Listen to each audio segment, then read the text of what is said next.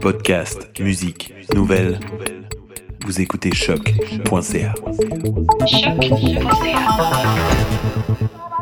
Quantos índios vão matar? Mas se o povo se unir, Mas se o povo se unir, Belo Monte vai cair, vai cair, vai cair. vai cair, vai cair, vai cair, vai cair. Belo Monte vai cair, vai cair, vai cair. Belo Monte vai cair, vai cair, vai cair. Belo Monte vai cair, vai cair, vai cair.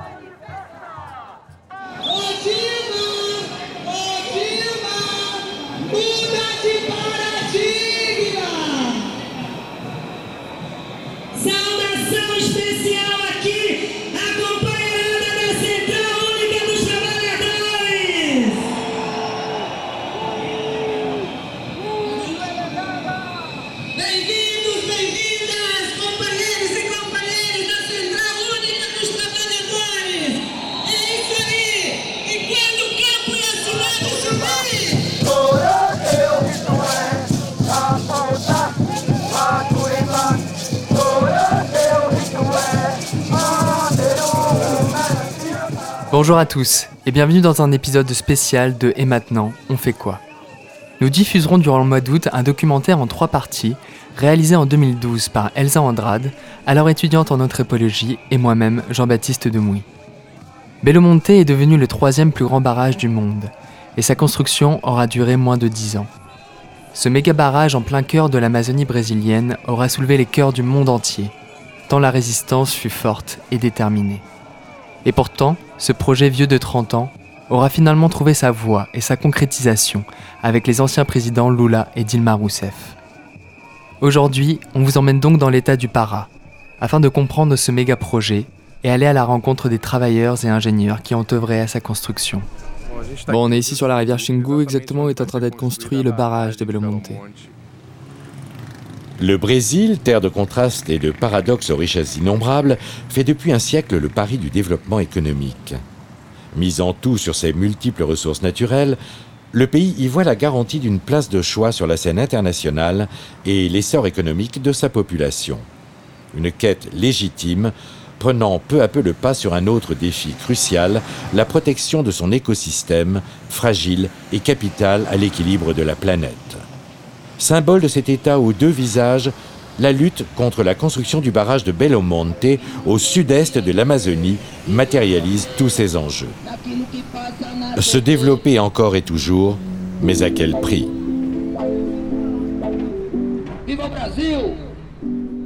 Pour exister sur la scène économique mondiale, le Brésil va d'abord mettre en avant ses ressources agricoles et minières. Puis, à partir de la seconde moitié du 19e siècle, le pays prend part à la révolution industrielle grâce à une ressource naturelle qu'il est seul à produire, le caoutchouc. C'est ici que le pays entame sa première ascension économique jusqu'à la perte de ce monopole. Dès lors, le Brésil n'a qu'un seul objectif, trouver d'autres ressources à exploiter pour développer son essor. La première étape est la construction de routes et de voies comme la transamazonienne au cours des années 70, ce qui permet aux cultivateurs de s'enfoncer dans des terres inexplorées jusqu'alors. Des hectares entiers sont divisés en lots et distribués à de grands investisseurs, ce qui n'a fait qu'accroître l'intérêt économique pour l'Amazonie. Les convoitises s'internationalisent et l'intérêt des multinationales pour les ressources des sous-sols, tels que le pétrole, les ressources minières et l'extraordinaire biodiversité du milieu, ne cesse d'augmenter.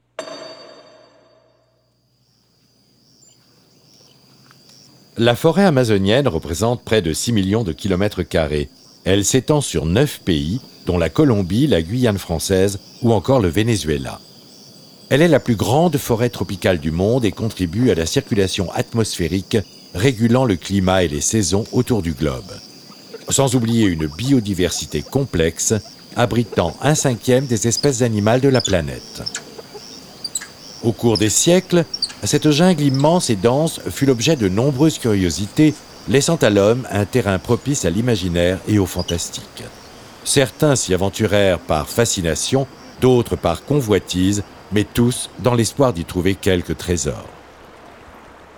L'ouverture de l'Amazonie engendre pourtant les débuts de la déforestation, accompagnée de différentes formes de pollution. Pour les gouvernements impliqués et les multinationales, il semblerait que ce soit le prix à payer pour la modernisation et le développement économique mondial. Aujourd'hui, l'écosystème de la forêt et l'existence même du bassin amazonien sont menacés, à la fois par l'ouverture du territoire aux multinationales par le gouvernement brésilien et les liaisons dangereuses qu'ils entretiennent, ainsi que par les petits cultivateurs et braconniers qui s'immiscent toujours plus loin dans les terres. La culture intensive, bovine et soja, l'exploitation des ressources minières, la déforestation et les centaines de projets de barrages font de l'Amazonie la forêt tropicale la plus menacée du globe. Au point que l'on parle aujourd'hui d'un génocide écologique ou écocide.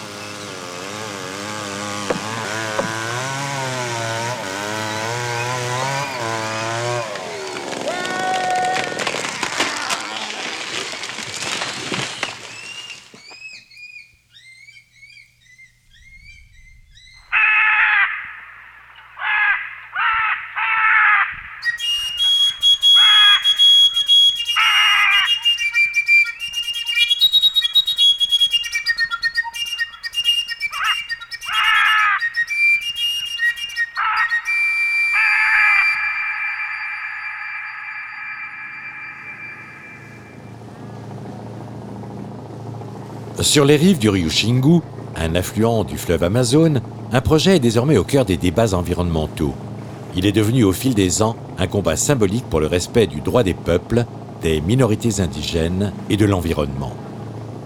Le méga barrage de Belo Monte est un projet hydroélectrique du gouvernement brésilien dont la construction a commencé en 2009 dans le nord de l'état du Pará, en Amazonie brésilienne. La fin des travaux est prévue pour 2020, même si on a déjà quelques objectifs pour 2015. On pourra vous donner des informations plus précises. Chantier Pimental, qui est le plus éloigné, débutera ses premiers travaux sur les turbines courant 2015. Il commencera assez rapidement à produire de l'énergie. Ce sera le premier des barrages de Belo Monte à fonctionner, et le site Belo Monte sera le dernier. J'ai déjà entendu parler de Belmonte, oui.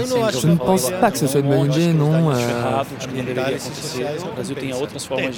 que de é, gerar energia sem desmatar e sem acabar com o parque é, que a gente é,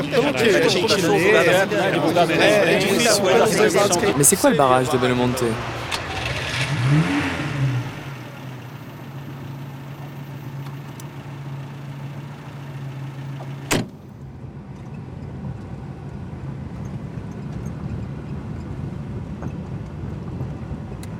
Le projet Belo Monte remonte à la fin des années 70 et aux années de la dictature militaire brésilienne. Ce projet hydroélectrique fut à l'origine appelé Cararao, qui représente le cri de guerre en langue kayapo, une tribu indigène localisée au sud de l'Amazonie. Comme d'autres barrages construits auparavant, il démontre le désir du Brésil de développer le domaine de l'électricité, non seulement afin d'atteindre son indépendance énergétique, mais aussi de devenir exportateur et revendiquer ainsi sa position essentielle dans le paysage économique mondial.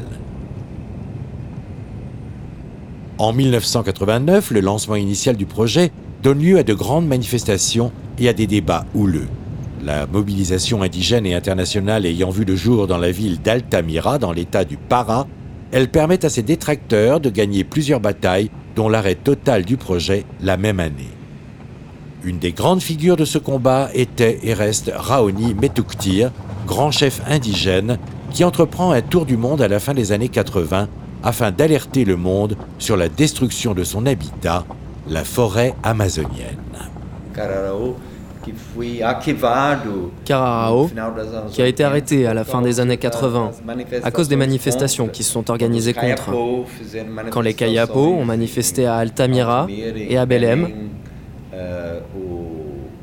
lorsque le chanteur Sting est venu au Brésil, de nombreuses organisations écologiques indigènes ont supporté cette cause. Ils ont épousé la cause indigène. Ils ont apporté tout leur soutien et le gouvernement a finalement mis fin au projet. Mais aujourd'hui, il le réactive avec un nouveau nom. Cararao est devenu Belo Monte.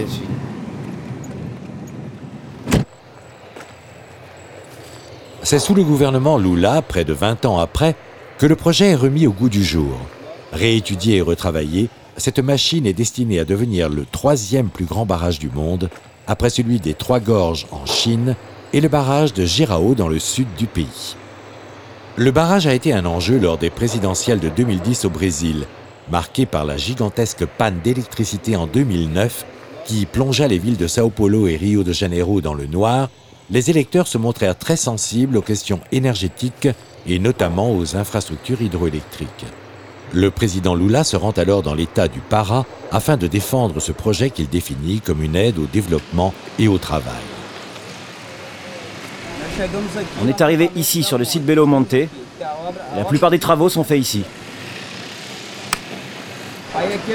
On travaille sur ce qu'on appelle le réservoir intermédiaire, un canal de 20 km qui va dévier et faire partie de la rivière Xingu.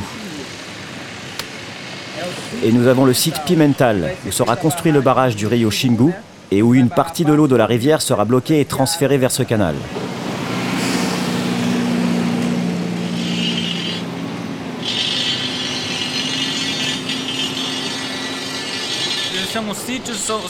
Ces différents sites sont, sont des chantiers de construction, vous voyez. Le site Pimental et le site Belo Monte. Pimental, c'est le lieu où sont construits les grands barrages qui traverseront la rivière Xingu. La rivière sera bloquée et l'eau détournée à travers des canaux passera par une région sèche où la terre est ferme. Donc, un grand lac artificiel sera formé là où aujourd'hui il y a de la terre vierge et des fermes. Le site Belo Monte accueillera les machines, notamment les turbines principales. Et après être passé par les turbines, l'eau reviendra sur son lit, 100 km plus bas, laissant une région pratiquement sèche. Donc nous avons le site Pimental, le site Belo Monte, les canaux, mais aussi les grands travaux sur le port, là où le matériel arrive. Ce sont plusieurs chantiers dans différents endroits et en simultané.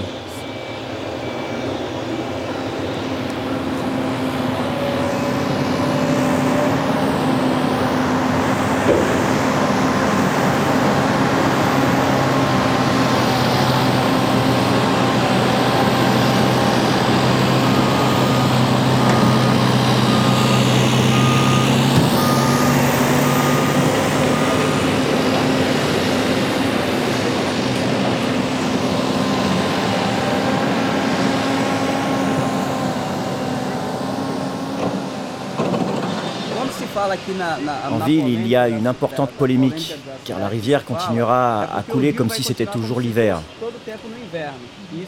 Et cela sera contrôlé, sera contrôlé par la, la construction du barrage. Concernant les crues, une partie de la ville restera inondée, comme elle l'a toujours été chaque année, en janvier, février, mars et avril, et indépendamment des travaux. Ça arrive déjà pendant toute l'année, rien de plus.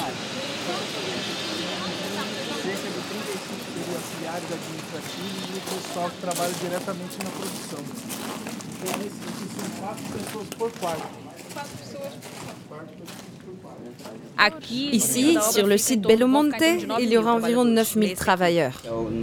Dans l'année qui vient, on pense accueillir entre 9000 et 9500 personnes, mais nous avons la capacité d'en héberger jusqu'à 10 000 sur le site Belo Monte, qui représente seulement un des sites.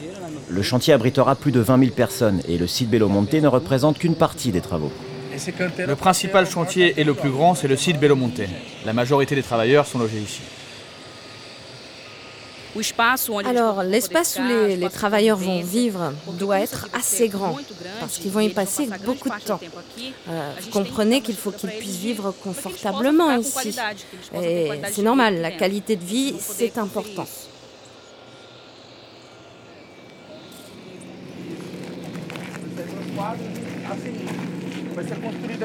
Ici seront construits dans le domaine d'hébergement principal un cinéma, des salles de jeu, Des salles de cours aussi. Les travailleurs vont pouvoir étudier, il y aura des cours techniques. Même l'université à distance sera possible et tout sera concentré dans ce domaine. On va construire un mini-stade aussi, avec un terrain de football, piste athlétique. Ça sera une petite ville. Eh, en réalité, ce seront plusieurs villes concentrées en une seule. C'est vraiment cool et intéressant hein, comme structure. C'est complètement différent et ça a été créé pour Belmonte. hein.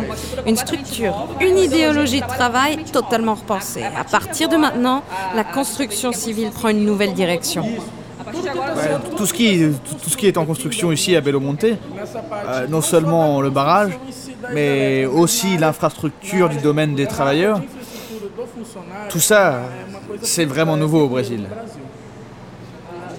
24 heures sur 24. Le chantier tournera pratiquement 24 heures sur 24. La première production va de 7h du matin à 17h. La seconde production de 17h à 2h du matin. Ce qui signifie que de 22h jusqu'à 4, 5h du matin, c'est la troisième production. Donc oui, on peut dire que le chantier sera en marche presque 24 heures sur 24, jusqu'à ce qu'il soit terminé. Les ouvriers qui habitent ici, ils ont euh, pendant la semaine un ou deux jours de repos pour aller en ville. Deux jours durant la semaine classique, de lundi à... Je sais pas exactement, mais ils ont deux jours pour faire... Pour aller en ville, faire les courses. Ils ont des jours de repos, oui.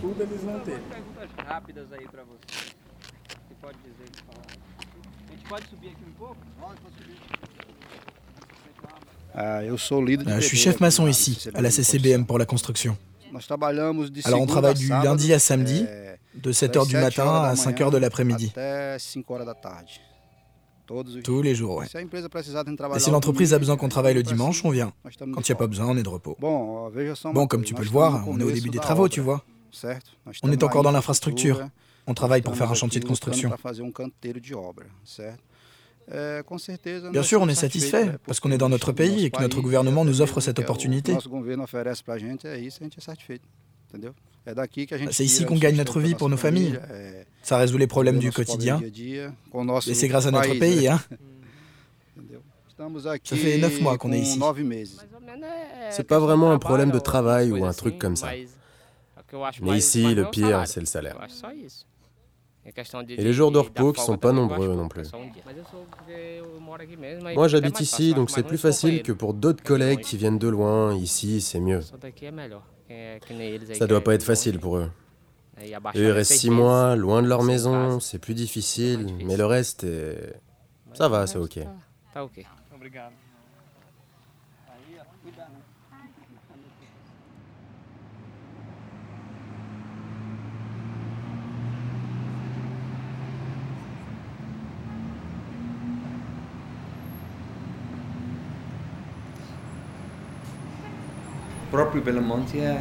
Belomonte lui-même est un chantier très polémique, car on ne connaît toujours pas l'étendue des dégâts causés. Personne ne sait. Ils parlent de 11 000 mégawatts, d'autres parlent d'encore plus. Certains évoquent seulement 400 mégawatts. Donc personne ne sait ce qui sera produit par le complexe finalement. Actuellement, Electronorte, l'entreprise en charge de la construction, dit qu'il n'y aura qu'un seul barrage hydroélectrique à Belomonte. Mais comment en être sûr Car après avoir investi des milliards de dollars, il pourrait prétendre que le barrage ne peut fonctionner qu'en construisant d'autres centrales qui permettront de réguler le flux des eaux, notamment vers Altamira ou Babaquara. Si tout ce complexe voit le jour, il occupera une immense partie de la région du bassin de la rivière Xingu, bien plus grand que le simple barrage de Belomonte. Le projet Belomonte entraîne de nombreuses controverses et manifestations. Les prévisions officielles de production d'énergie annoncent que le barrage devrait produire plus de 11 000 mégawatts et servirait principalement à l'extraction de matières premières des sols amazoniens. Il permettrait également de fournir près de 10% de l'électricité nationale. Pour justifier son projet, le gouvernement brésilien met justement en avant des coûts de production particulièrement attractifs. Le plus économique pour produire l'énergie électrique vient de l'hydroélectrique, car avec 400 dollars, tu peux produire 12 mégawatts. Avec une technologie propre, comme par exemple l'éolique, tu auras besoin de plus de 10 fois cette valeur pour avoir la même quantité d'énergie. En contrepartie, le projet détourne près de 80% du lit du fleuve Xingu, entraînant une inondation sur plus de 500 km, contaminant les eaux et délogeant de leurs terres ancestrales plus de 20 000 personnes, paysans et indigènes. D'autres études annonçaient déjà en 2011 que la production d'énergie serait limitée en fonction des saisons et ne pourrait atteindre que 39% de sa capacité de production annuelle et seulement 10% en période de saison sèche.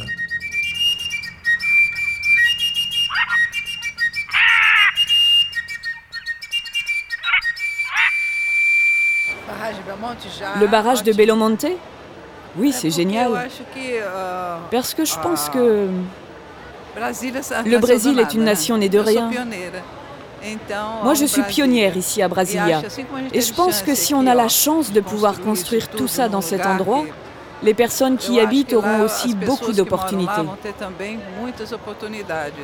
Le Brésil est grand, il y a beaucoup de terre. Si c'est la question des indigènes, oh, les indigènes, les indigènes, mais non, il en reste pour eux aussi, ne vous inquiétez pas. Il y en aura pour tout le monde. Et ce projet va aboutir. Et je pense que ce sera positif pour beaucoup de gens. Et c'est ça qui est important. Euh, je pense que... Ah oui, oui, oui, c'est un projet fait par le gouvernement, non? bah, Je pense que ça va être une technologie bien avancée, quoi. Donc, euh, donc voilà, c'est ce que je pense. Je suis pour.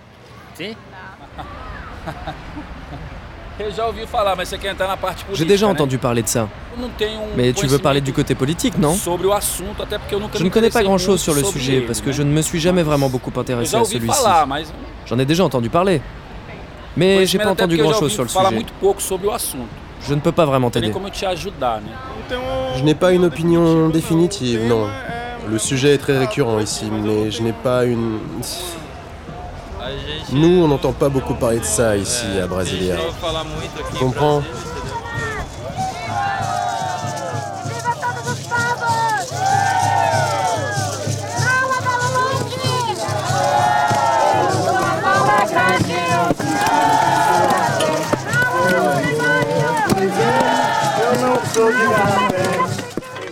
Merci à tous pour votre écoute. Vous écoutez choc.ca et nous on vous retrouve la semaine prochaine afin d'aller à la rencontre des communautés dont le mode de vie a été chamboulé, sinon détruit, par le méga barrage de Bellomonte.